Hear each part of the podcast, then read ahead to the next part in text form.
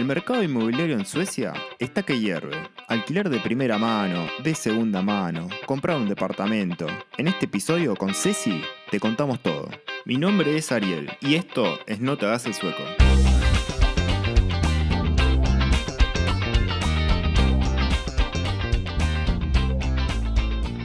Hola Ceci, ¿cómo estás? Bienvenida a otro episodio de No te hagas el sueco. Hola Ari, gracias por la invitación.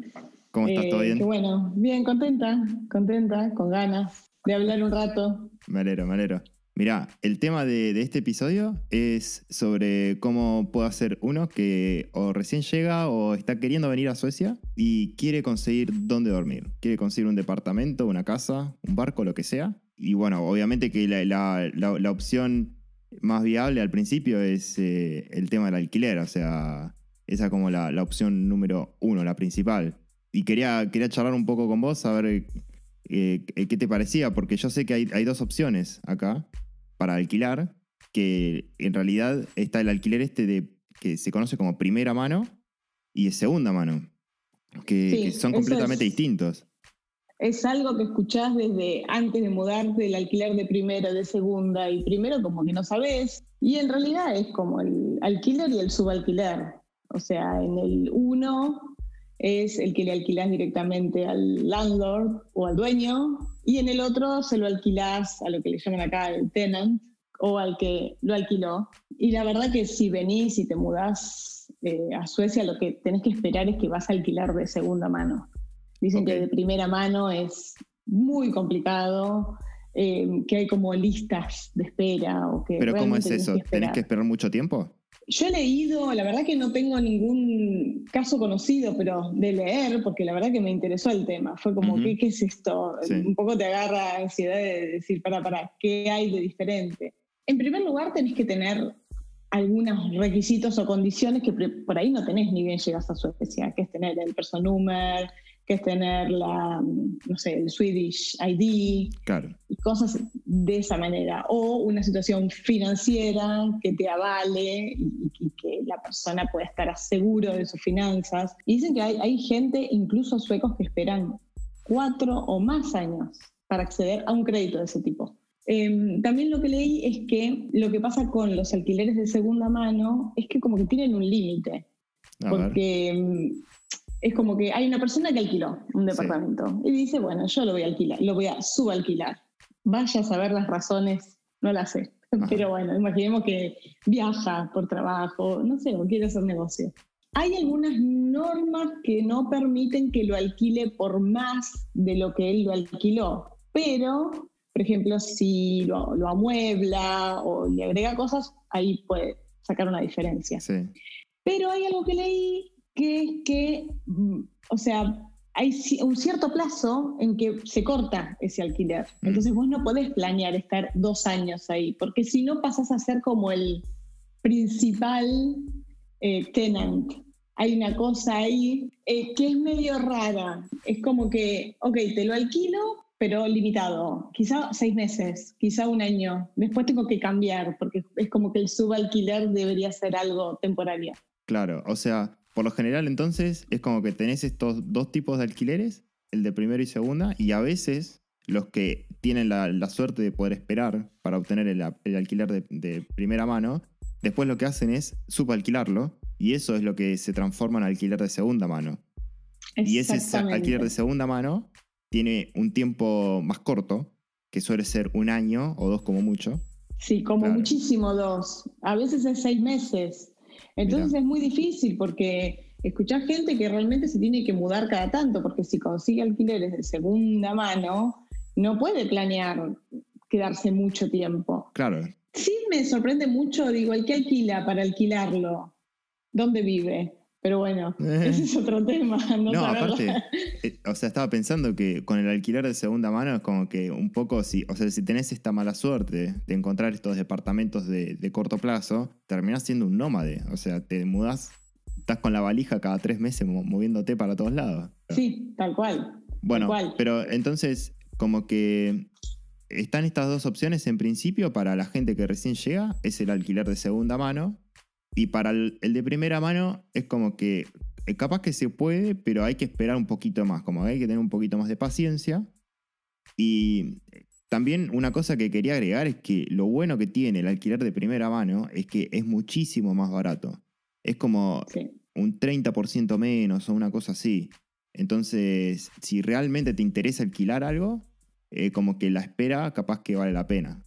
Igualmente me imagino que en, el centro, por ejemplo, en la City, la espera debe ser una década mínimo, una cosa así. Muchísimo. Y es que leí que sí, mm, aproximadamente 10 años puedes esperar. Eh, hay muchísima la demanda que hay. Pero bueno, también otra opción es el alquiler de segunda mano, pero el alquiler eh, más compartido. Por ahí hay gente que eh, alquila y lo que alquila es una habitación.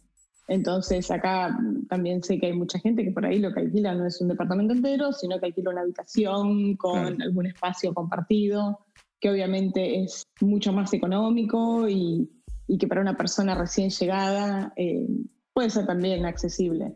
Sí, bueno, antes mencionaste algo que lo dijiste y es el barco.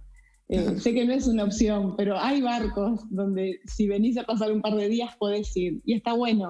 Sí, sí, eh, así que la primera vez que, vine de visita fuimos a un barco y fue buenísimo. Sí, que era. obviamente. ¿Lo conseguiste por Booking o Airbnb o cómo fue? Por Booking, por Booking, sí, era la habitación. Hacía un frío tremendo y teníamos miedo, pero la verdad no se sentía el frío y estuvo muy bueno. Para dos noches, tres quizá alguien se aguante un poco más. Y creo que ahí ese mismo barco tenía habitaciones eh, tipo hostel compartidas o habitaciones para pasar. Y el alquiler de segunda mano es como, eso se consigue en, alguna página tipo Blocket, me imagino, ahí debe haber algún anuncio. Mm, eh, creo que en Blocket y no estoy segura, hay otra página que se llama Casa con Q, pero no estoy 100% segura del tipo de alquiler que conseguís acá. Eh, que conseguís ahí, pero, pero en esa página también hay alquileres. Sí leo que muchos buscan por Blocket, pero bueno. Eso debe ser lo más común, sí. Y después, para todo lo que es alquiler de primera mano, como que están estas listas, ¿no? Que, que es lo que mencionábamos antes, es como que está manejado por ya más que nada el Estado o empresas privadas que están vinculadas con el Estado, me parece de alguna manera. Y básicamente como que te tenés que anotar ahí y encima tenés que pagar un fee anual para estar en la lista. Entonces, es como que es tu, lugar en la fila, digamos, y lo tenés que pagar. Y bueno, ah, no sabía, eso es claro, buenísimo. Porque hay, o sea, está esta lista que es como que la maneja el Estado y después tenés otras listas que son de empresas constructoras que, digamos, hacen sus, sus propias viviendas y de alguna manera están vinculadas con este sistema.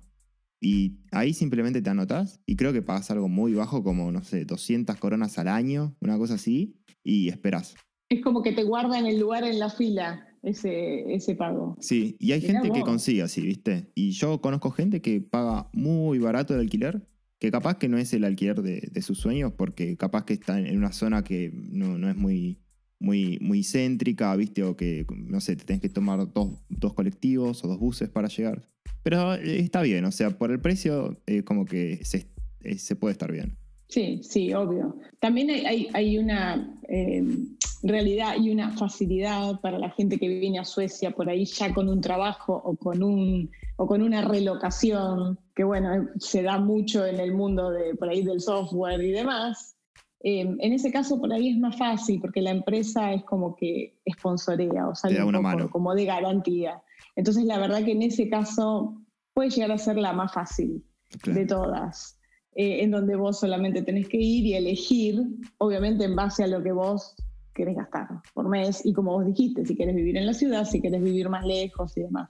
Pero bueno, hay, hay, muchos casos de gente que va a llegar en esa situación y bueno, es como que no aplica ni se va a enterar lo de segunda, primera mano, porque bueno, va de la mano con una empresa que, que, te, que hace de garantía, actúa como de garante.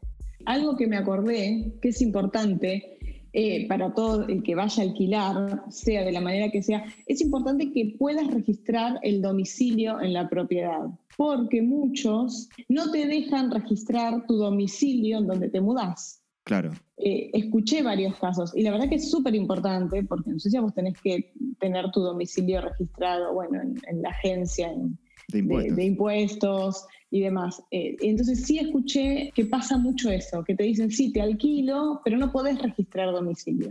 Me imagino que eso es para considerar también si vos decidís alquilar una habitación también. Sí, ¿No? también. Eso hay que tenerlo en cuenta. También. Y si te dicen que no, es dudoso. Sí, O sí. sea, eh, sería algo a tener en cuenta. Como un consejo es, si, si te avisan que no podés registrar domicilio, algo raro hay. Como, no es normal. Así que ese sería por ahí un buen consejo para el que busca alquiler, que si te llegan a decir eso, mm, Es buena busca otro. Che, Sí. y una pregunta. Ahora, ponele que uno, no sé, una persona viene, consigue el departamento, segunda mano, pago el depósito, todo. Eh, como que hay que preocuparse también por conseguir los muebles, por ejemplo. O sea, o sea, hay que comprarse la cama y eso, o como que. Bueno. O como no. Eh, Ese es un buen punto y eh, ahí hay varias opciones. Podés conseguir un departamento amoblado, que obviamente va a venir con lo básico, pero con lo que necesitas, cama y demás. Heladera, eh, todo eso. heladera Claro. y todo eso, o podés conseguirlo vacío. Pasa mucho con la gente que se muda a Suecia con mascotas. Generalmente, si tenés una mascota, vas a tener que buscar un departamento vacío. Ah, Primero porque es difícil que te acepten la mascota. Y segundo porque es más difícil que te acepten la mascota en un departamento amoblado. claro. Entonces, eso puede pasar. Eso debe ser porque quedan lo- lo- los pelos de la mascota por los sillones y eso, por todos lados. Sí. nos- debe ser. Eh, pero sí, a ver, acá conozco varios casos. Gente que se fue a, una, a un departamento amoblado, como para hacer más simple, que obviamente es un poquito más caro. Y gente que llegó al departamento vacío y la primera noche, no sé, o se tira a dormir en el piso hasta que a va a Ikea y se compra todos los muebles. Lo bueno es eso, lo bueno es que si tuvieras que comprarte muebles, tenés Ikea que te hace delivery el mismo día. Y para mí eso es como le gana a todo. O sea, vos podés ir a la mañana y a la noche ya tenés la cama. Sí, en el Ah. último horario te lo reparten entre las 7 y las 10 de la noche. Todo simple. La verdad que funciona súper bien y tenés muebles, o sea, te puedes comprar una mesa, una silla, una cama, sin gastar muchísimo, que en el largo plazo lo que pagarías más de alquiler quizás es lo mismo que gastas en los muebles. Sí, lo que tiene algo de bueno es que acá, eh, viste que en Argentina, por ejemplo, vos te mudás y te mudás y te llevas tu heladera, Claro. eh, tu lavavajilla, tu microondas, bueno, Hasta en algunos casos la línea- cocina. La cocina. Acá no, acá esas son cosas que quedan. Lavarropas, eh, quizás raro en los, en los de alquiler o en los edificios más viejos, tienen como el lavadero aparte, donde compartido. podés ir, compartido. Pero toda esa línea, o sea, la heladera es lo peor que te pasa cuando te mudás y tenés que mover la heladera. Y acá, no, la heladera queda fija, o sea, vos te mudás y la heladera queda ahí. Mismo incluso si te mudás, eh, o sea, a, a un o si compras un departamento, o sea, esas cosas no se mueven, no se mudan. Nadie muda una heladera, Claro. ni un lavarropa. También, o sea, muchos mucho de esos electrodomésticos ya están instalados. Entonces es como que los tenés que desinstalar. Y no es, no es que, por ejemplo, si vos tenés un microondas, que es esto de, de que se enchufan y los apoyás sobre la mesada, bueno, viste, lo desenchufas y te lo llevas.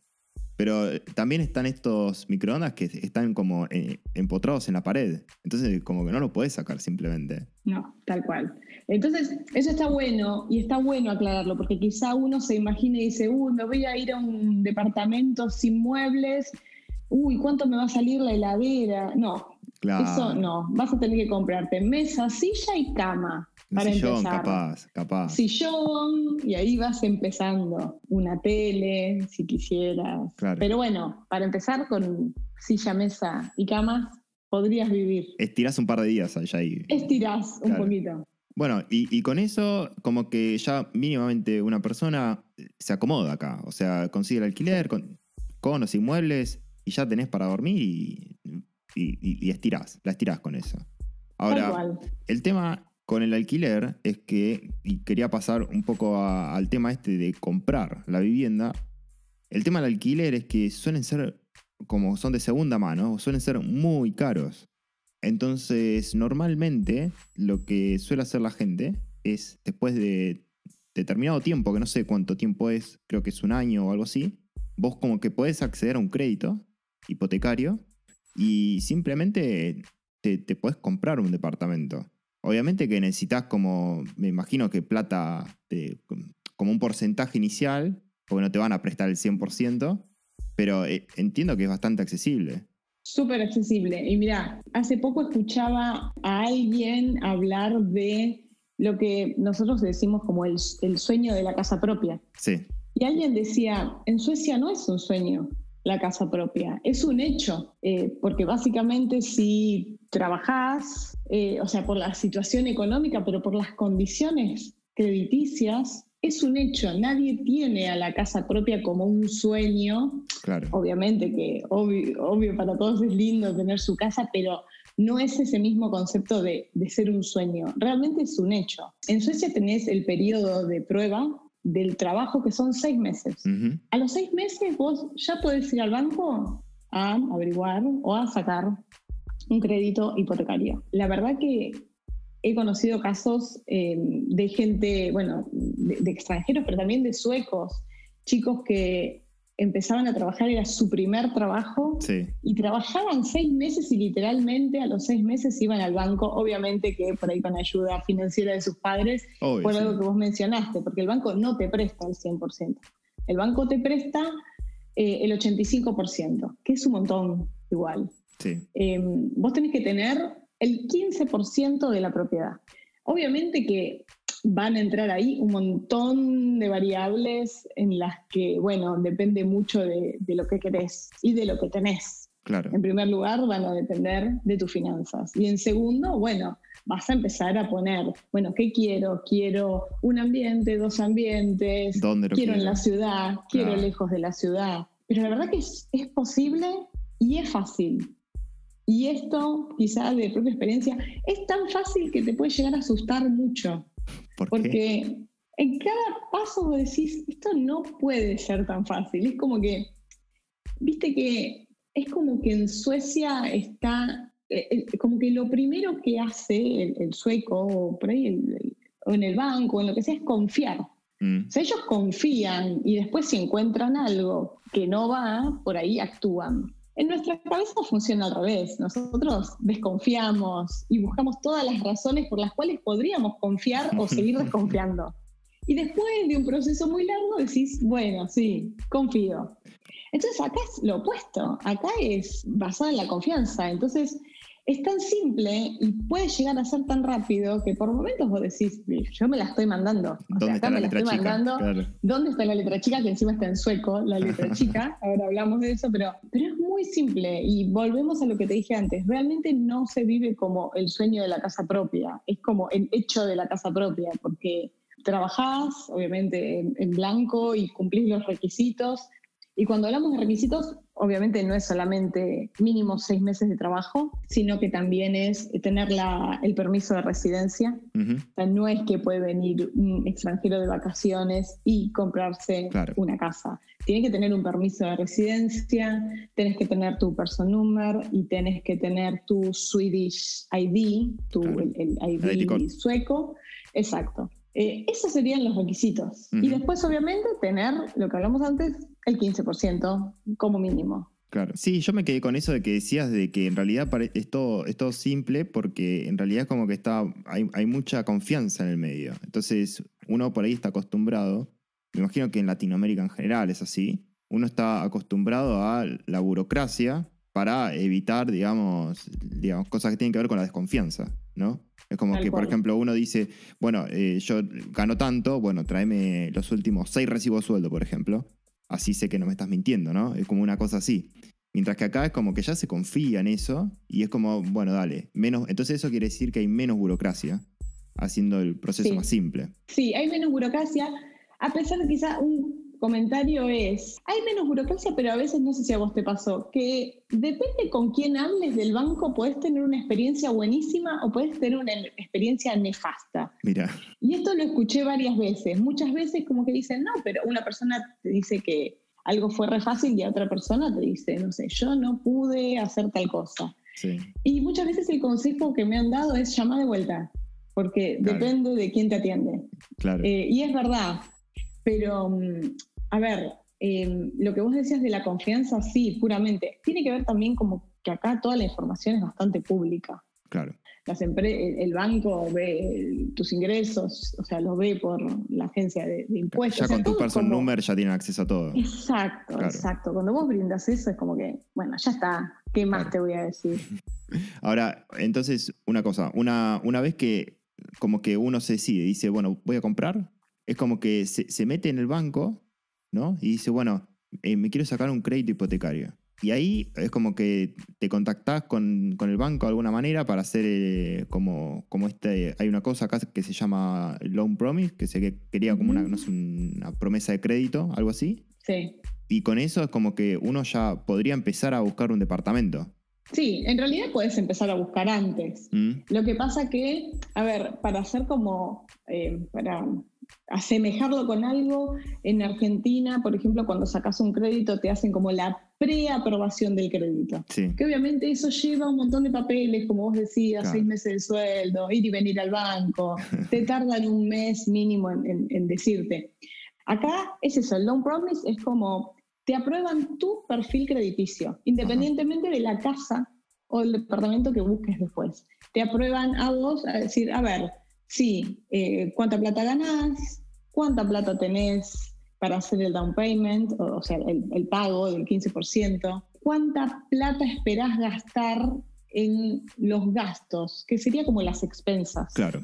Eh, como los gastos mensuales, como lo llaman acá, cuánto esperás gastar, porque cada departamento va a ir viendo que tiene como un, valor diferente, eh, cuántas personas van a vivir, si tenés hijos, por ejemplo, porque obviamente lo que hacen es un cálculo de tus gastos por mes. Claro, sí. También eh, si tenés otros créditos. Si tenés otros créditos, si tenés tarjeta de crédito, con qué límite y demás. Si lo sacas vos solo, si lo sacas con, eh, con tu pareja, eh, te van a preguntar lo mismo tú para vos y para tu pareja. Entonces, la verdad que es un perfil crediticio. Solamente te van a decir, bueno, sí, te puedo prestar o, podés comprar un departamento hasta esta cantidad. Claro. ¿Y eso lo haces em, online? Eso lo puedes hacer online, o sea, lo puedes hacer self-service. Mm. Eh, si vos te metés, por ejemplo, he visto que casi todos los bancos tienen y es la misma estructura y eso está bueno porque tienen como la misma, fácil de comparar. el mismo form.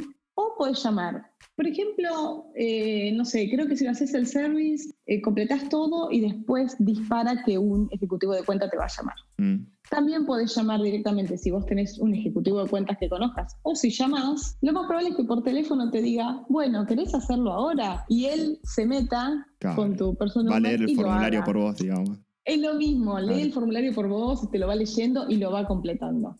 Con eso, eh, en el mismo momento te lo aprueban. No es que tenés que esperar un montón de días para que te aprueben. O sea, con esos datos... No tenés que esperar la firma del gerente, ¿viste? No, lo único, y esto sí es importante, que aquí es como el único paso en donde te piden algo. Te piden un eh, certificado laboral. Un mm. certificado laboral en donde diga, bueno, tu nombre, tus datos, cuánto tiempo hace que trabajas ahí y cuál es tu sueldo anual. Claro es lo único. Pero me imagino que eso eh, se lo pedís al empleador, digamos, a tu. Se lo pedís al empleador. Y, en la mayoría de, las empresas hasta está automatizado. Tenés un, sitio de, recursos humanos donde vas, haces clic y ya automáticamente te lo da. Claro. Pero si no se lo pedís a tu empleador, ¿cuánto puede tardar? Bueno, varía en la empresa, pero no tarda mucho. Pero el no promise te lo aprueban en el momento. O sea, van en ese formulario, cuánto esto, cuánto el otro. Mi recomendación, obviamente, antes de dar ese paso de llamar al banco o de hacerlo, es hacer una evaluación consciente de las finanzas Obvio, sí. de uno, ¿no? No tirarse. ¿Por qué? Porque está bueno que trates de apuntar a lo máximo posible. O sea, que ese loan promise sea lo máximo que te puede prestar el banco, porque eso te va a permitir después buscar tranquilo y no, si más o menos sacás las cuentas sin fijarte mucho y lo más probable es que después tengas que revisarlo o volver a hacerlo. Claro. También em, leí que lo podés pedir a distintos bancos. Y acá también viene todo lo personal, ¿no? En donde juega, quizá hay gente que quiere más evaluar diferentes tasas de interés o diferentes bancos. Podés pedirlo en diferentes bancos, pero ojo que si lo pedís a más de tres bancos, es el loan promise. Uy, uy, uy. Sí, esto, ya suena turbio. como, como dije antes, todo es público. Con tu person number saben todo lo que vos haces. Claro. Si lo pedís a más de tres, como que pierde un poco de credibilidad tu perfil. Es como, ¿qué está haciendo esta persona? Entonces como que recomiendan que no lo pidas a más de tres bancos. Eh, la verdad que no conozco ningún caso que lo haya pedido a más de uno. La mayoría va directamente con su banco. Claro. O muchos saben que en otro banco hay una tasa por ahí preferencial o diferente y van a eso. Pero la verdad que lo sacás. Pero es un dato que está bueno. Viste que a veces uno dice, no, lo pido en la mayor posible porque así hay que ser como un poquito más cauto. Claro, claro. bueno, máximo, máximo tres por las dudas. Por las dudas, máximo, máximo tres. Pero, y ahora, después, una vez que tenés esto, es como que, digamos, bueno, lo podés, como decíamos. la carta blanca para, para avanzar. Es claro. como que decís, primero, dura tres meses. O sea, vos te aprueban tu perfil crediticio y vos, durante tres meses, es un, a ver, es un PDF. O sea, hablando sencillamente yo esperaba que me manden un documento. No, es un PDF que te mandan al mail. La realidad es que nadie te lo pide, nadie te dice mostrame, mm. porque en realidad es un documento que te sirve a vos para estar tranquilo que si encontrás una propiedad dentro de esos valores, el banco te lo va a aprobar. ¿Por qué? Porque volvemos al tema de la confianza. Claro. Vas a tener que confiar, porque vos decís, pero el banco, esto fue de palabrita. Yo no hablé con nadie, claro. O sea, claro, no firmé nada. ¿Cómo? Entonces ahí entra la confianza de parte tuya. Si a los tres meses no conseguiste nada, vas a tener que renovarlo, que es hacer el mismo proceso, llamar. Claro. Básicamente con eso vos ya podés ir. Y como te decía, no te lo pide nadie. No es que vas a ver una casa y te dicen, hola, mostrame el loan promise. Es como que te dicen, ¿tenés el loan promise? Sí. Y listo. Eso es suficiente. A ellos no les importa, es suficiente. Muchos empiezan a buscar antes. Muchos empiezan a ver casas antes y cuando ven una que les gusta, piden el loan promise. Bueno, la verdad que si tengo que dar una recomendación es pedirlo al principio, hacer una evaluación de tu situación financiera, pedilo y busca. Cosa de no tener que andar esperando después y perder la oportunidad de conseguir esa casa por, por un trámite. Exacto, porque Después, en esa parte, y esto, o sea, es súper raro, que es el tema de las ofertas, ¿no? y toda la ansiedad que se puede generar cuando encontrás una casa que te gusta. Pará, pará, pará, porque eh. vos sabés que muchas personas me, preguntaron, de hecho, cómo es el tema este de las ofertas. Por eso te quería preguntar, ponele, ahora tengo el Loan Promise, tengo esta, esta carta, conseguí un departamento que me gusta y lo quiero comprar ¿Cómo es eh, el, tema este? ¿Puedo ir simplemente a la inmobiliaria y decirle, te lo seño, lo compro? Sí, a ver, eh, la oferta es la oferta. La oferta vos le decís al de la inmobiliaria, quiero comprarlo. Pero, a ver, hay, varias cosas. Em, me voy a ordenar acá los pensamientos porque como que me vienen mil pensamientos. Eh, yo lo que aconsejo es, sí, obviamente sacar el loan promise antes de ver, pero mucho antes del loan promise, empezar a investigar en Hemnet. Hemnet es como la página principal para buscar departamentos. ¿Por qué? Porque eso te va a dar más idea y te va a ayudar para vos poder hacer tu posición financiera y plantear, para conocer el mercado. Para, tener una noción de los precios para tener una noción de los precios y también para ir armándote tus eh, negociables y tus no negociables, porque ponerle que vos empezás, no, quiero una casa con balcón, y para mí, si no tiene balcón, no la compro. Y después terminás cambiando porque preferís, no sé, que sea en la ciudad y no sé. Entonces, empezar a ver mucho en Hemnet. Hay otra página que también se llama Bully, creo, Booli, que también... Si estuviéramos en eh, Argentina es como el equivalente a Zona Prop, ¿no? Exacto. Como una cosa así. Exacto. Y ahí, cuando por ejemplo estás viendo una casa, eh, tiene un montón de información abajo y en una de las informaciones están todos los bancos y te dice calcula tu hipoteca con cada banco. Claro. Y básicamente ese form que tenés ahí es igual al form que vas a completar cuando llenas el loan promise. Entonces, el primer paso que yo aconsejo es metete en Gemnet y buscar, buscar, buscar, buscar, jugar con la herramienta y, y empezar a fijarte más o menos para dónde vas a ir. Después sacar el loan promise y después empezar a visitar departamentos. Para visitar, vos podés ir a las visitas que se hacen como el open house. Generalmente es media hora o una hora. Generalmente cuando hacen una visita es mucho los domingos son muy cortas y ellos ponen un cartelito en la puerta del edificio que dice como visitas, pegan en la puerta de entrada como cuál es el departamento que se está mostrando, en qué planta, quién lo muestra y le ponen como una traba para dejar la puerta del edificio abierta. Como que entre cualquiera, está todo Cosa bien. que para nosotros fue como, ¿qué les pasa a esto? O sea, cualquiera puede entrar. Y muchas de las casas que muestran no son casas de showroom, son casas reales con sus cosas reales. Claro, con las tazas de la gente que está viviendo ahí. O los Con platos, todo, lo que con sea. computadora, con cámara Claro. de fotos, con lo que te imagines. Y básicamente cuando entras, punto número uno, este va a ser el mejor dato, pero lleva medias sanas, porque te tenés que sacar los zapatos. Ah, claro, sí. para entrar. Así que importantísimo, las medias eh, sanas, Sin agujeros, por favor. eh, sin agujeros. y es como entrar y visitar, no es que va alguien con vos.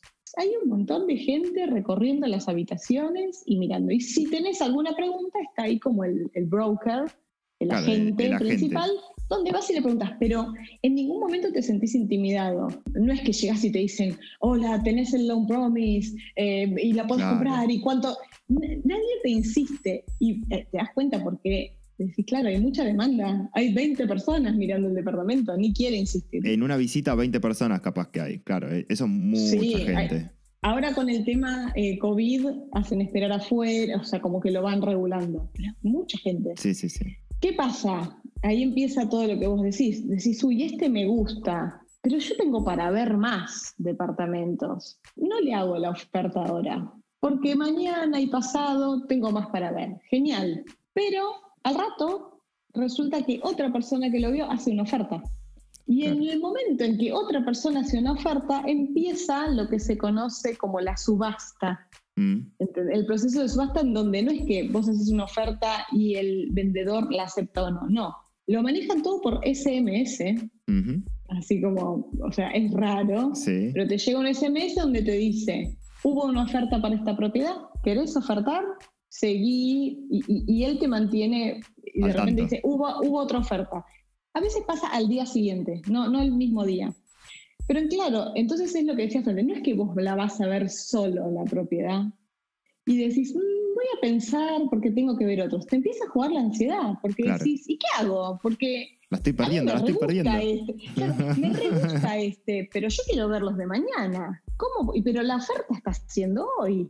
¿Y qué hago? Entonces hay que encontrar un balance, no sé, con meditación o como sea que quieras hacer. Pero el proceso ese, me, me decías que a veces sí hasta el otro día. Entonces uno tranquilamente puede decir, bueno, me tomo un día al menos. Sí, sigue hasta que haya una oferta final y nadie supera esa oferta. No estoy segura de cuánto tiempo esperan Claro. para, para ese tiempo de que no haya oferta. Me parece que es un día.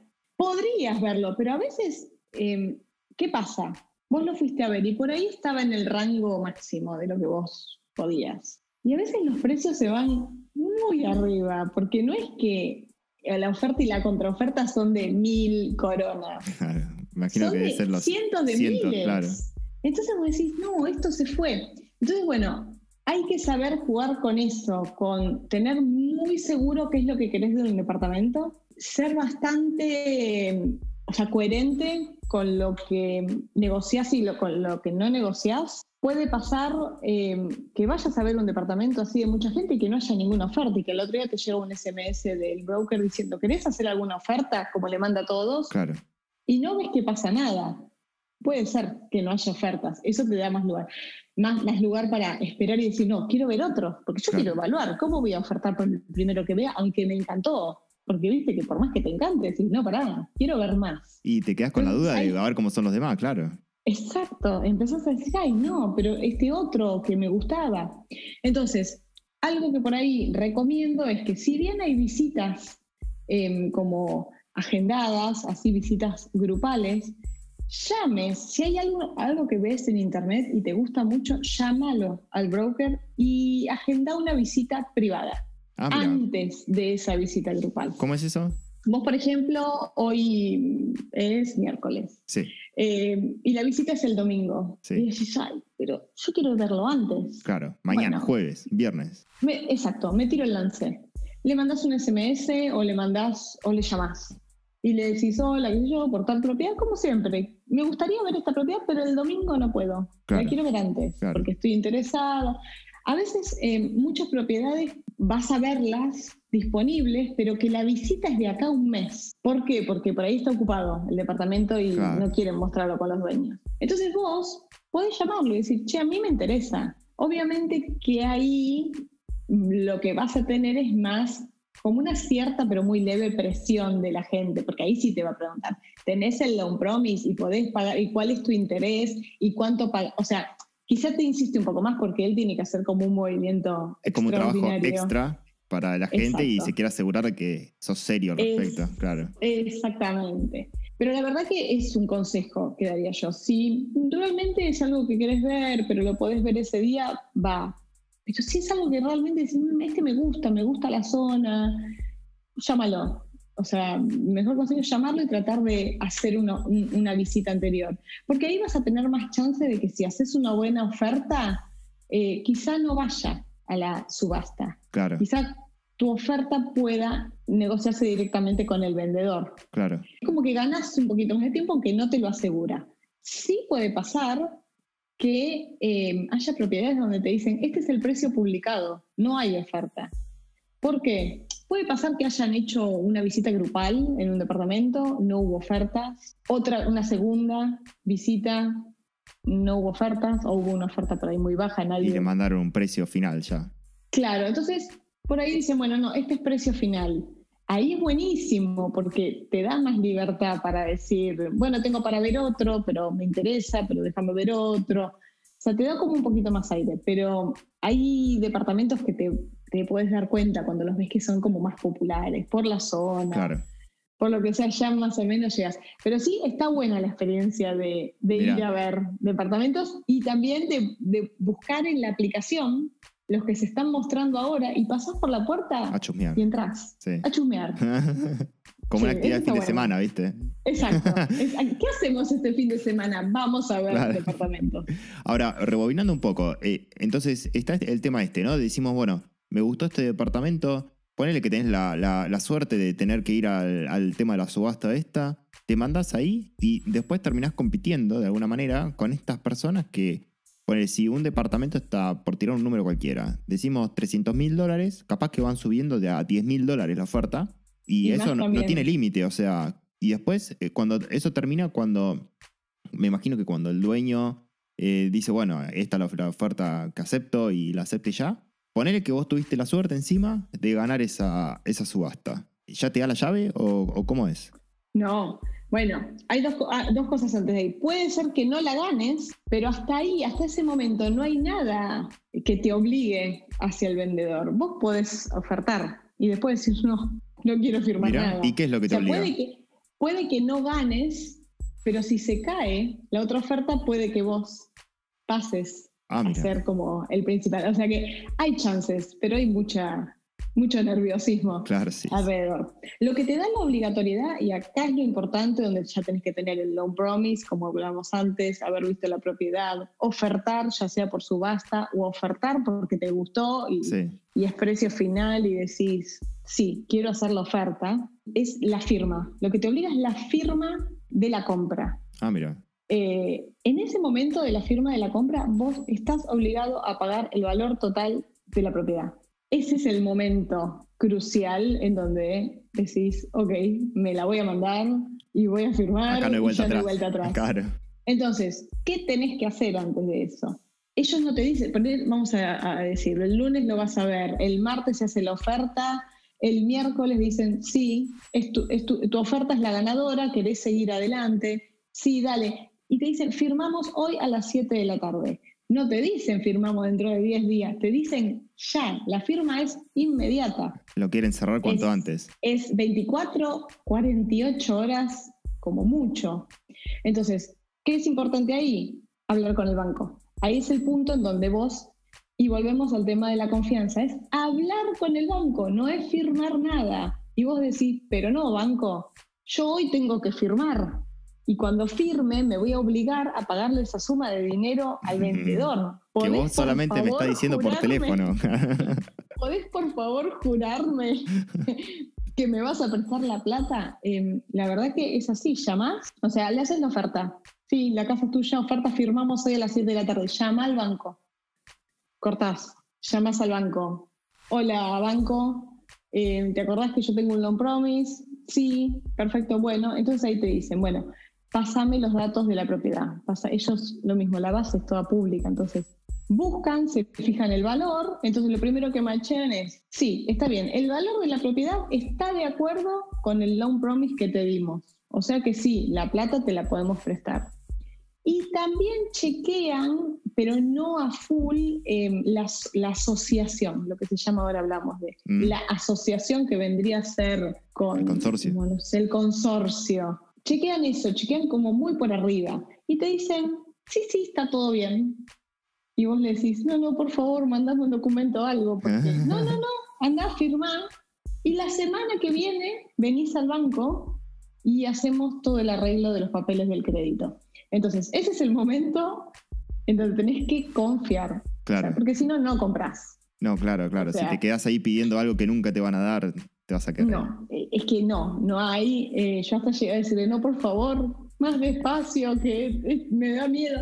Pero es como, sí, listo. Ahí llamamos al broker y le decís, bueno, sí, firmamos hoy a la tarde. Ahora, entonces, en base a lo que me estás diciendo, como que uno tranquilamente puede comprar una casa, ponle, en una semana o menos. Sí, sí. O sea, si vos arrancás algo el lunes, y, o sea, se tienen que alinear los planetas también de, de que consigas un departamento, de que ganes y todo, pero capaz que el viernes te fuiste con el contrato firmado.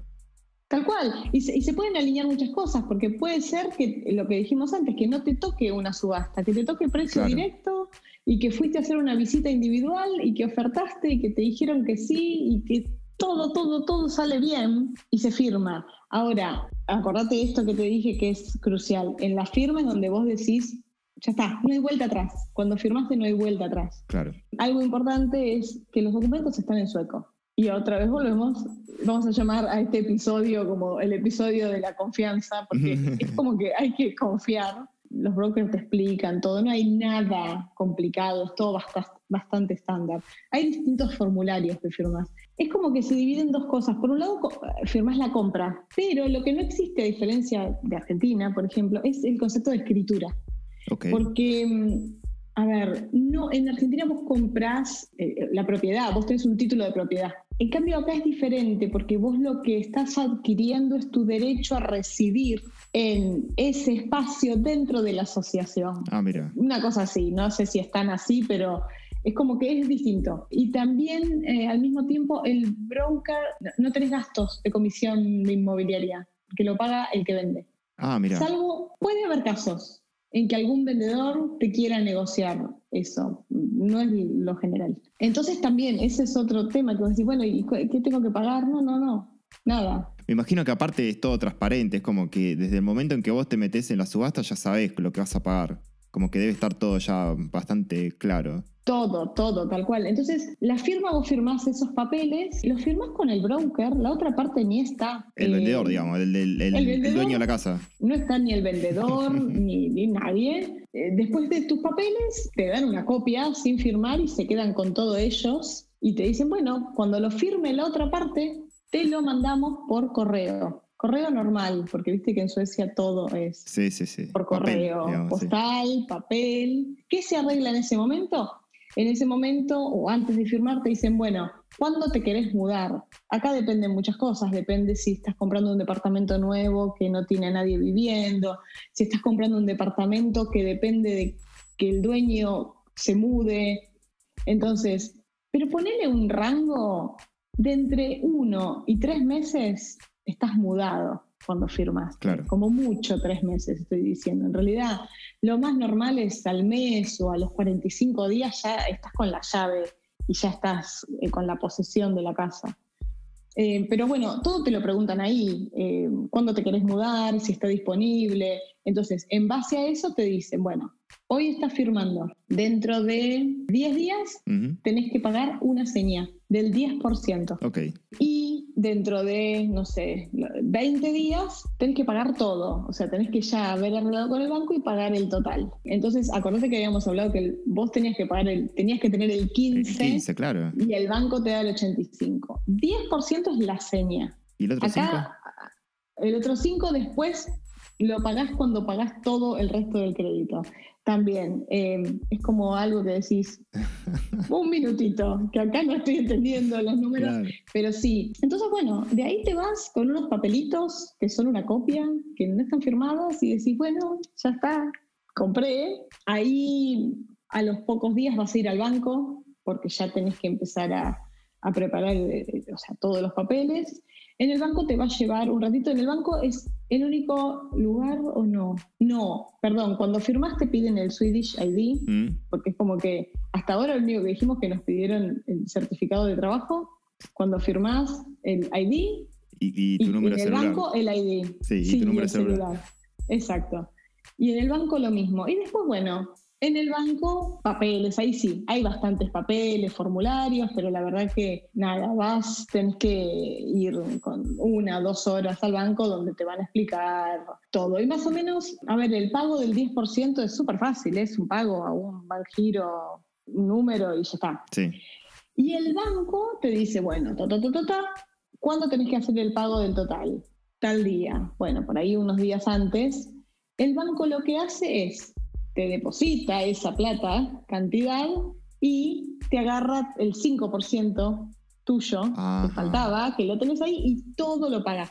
Generalmente ese movimiento lo hace el banco Claro. no lo haces vos. Es como que el banco hace toda esa maniobra de mete plata, agarra lo que a vos te faltaba, le paga todo. Ahora, cuando decimos, porque esto me parece que es, es importante aclararlo, cuando decimos pagás el 10%, el banco paga y todo eso, es todo dinero digital, o sea, no es nada en efectivo.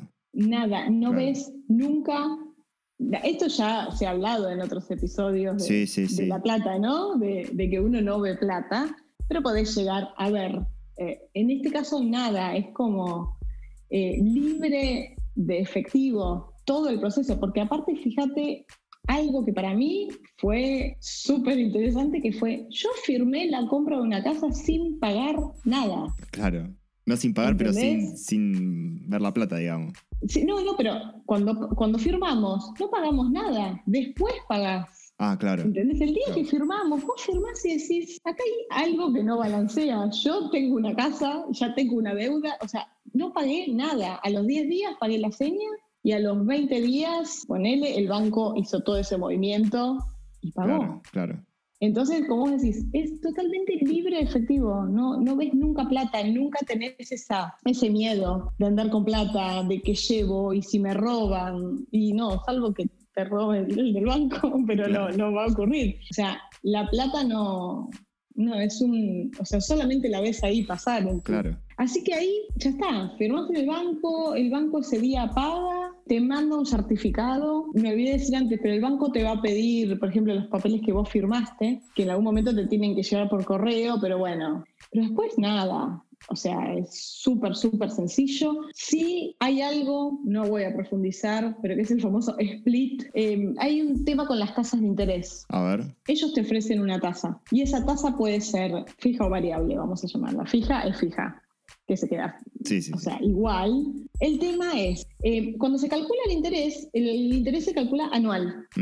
¿no? Entonces, cuando es una tasa fija, el interés se calcula a principio de año para todo el año que sigue. Claro. Y a principio de año se vuelve a negociar para el otro año. Entonces, si vos quisieras eh, cancelar anticipado, tenés que pagar igual todo el interés que resta del año, porque al ser fijo anual, no podés a los seis meses decir quiero cancelar todo. O sea, sí podés, pero vas a tener que pagar los restantes seis meses. Claro, pues ya te comprometiste a pagar el año entero.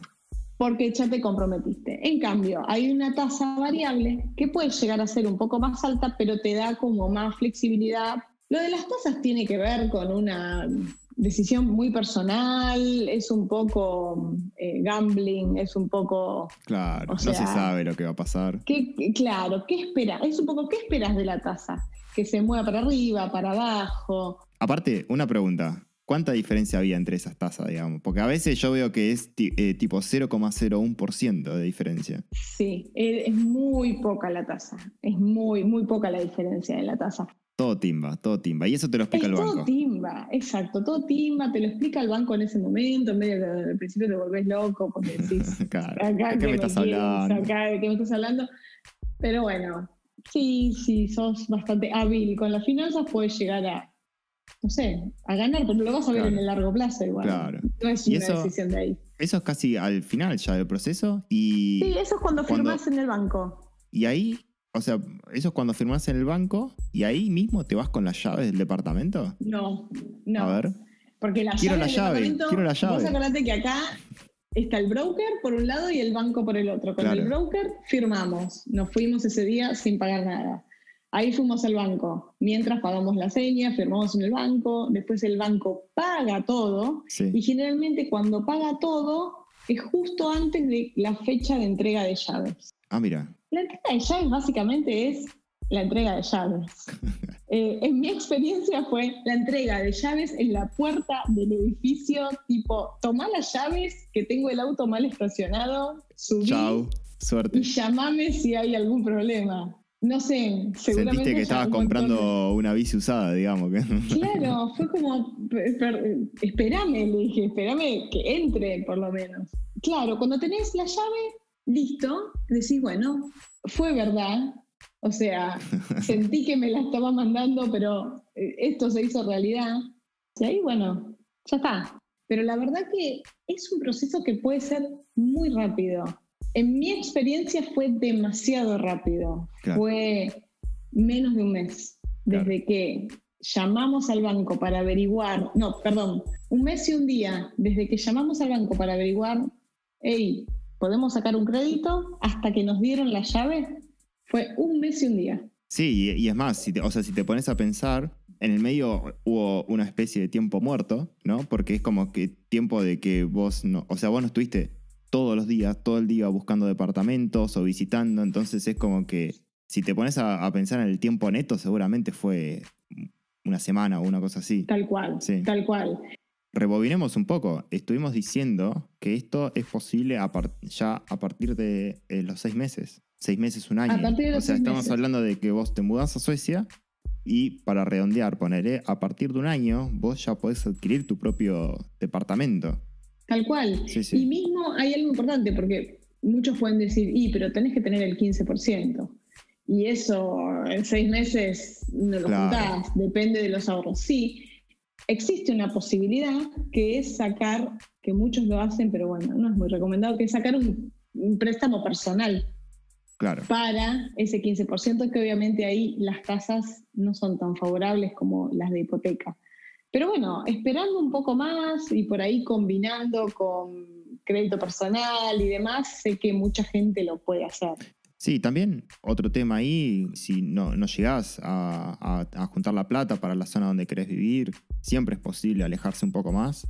Cuanto más te alejas de... Y no hace falta alejarse tanto tampoco. Vos te alejas 20 minutos desde el centro de la ciudad y los precios caen mucho, o sea... Muchísimo. 30-40% a mí me sorprendió muchísimo que, haya tanta facilidad.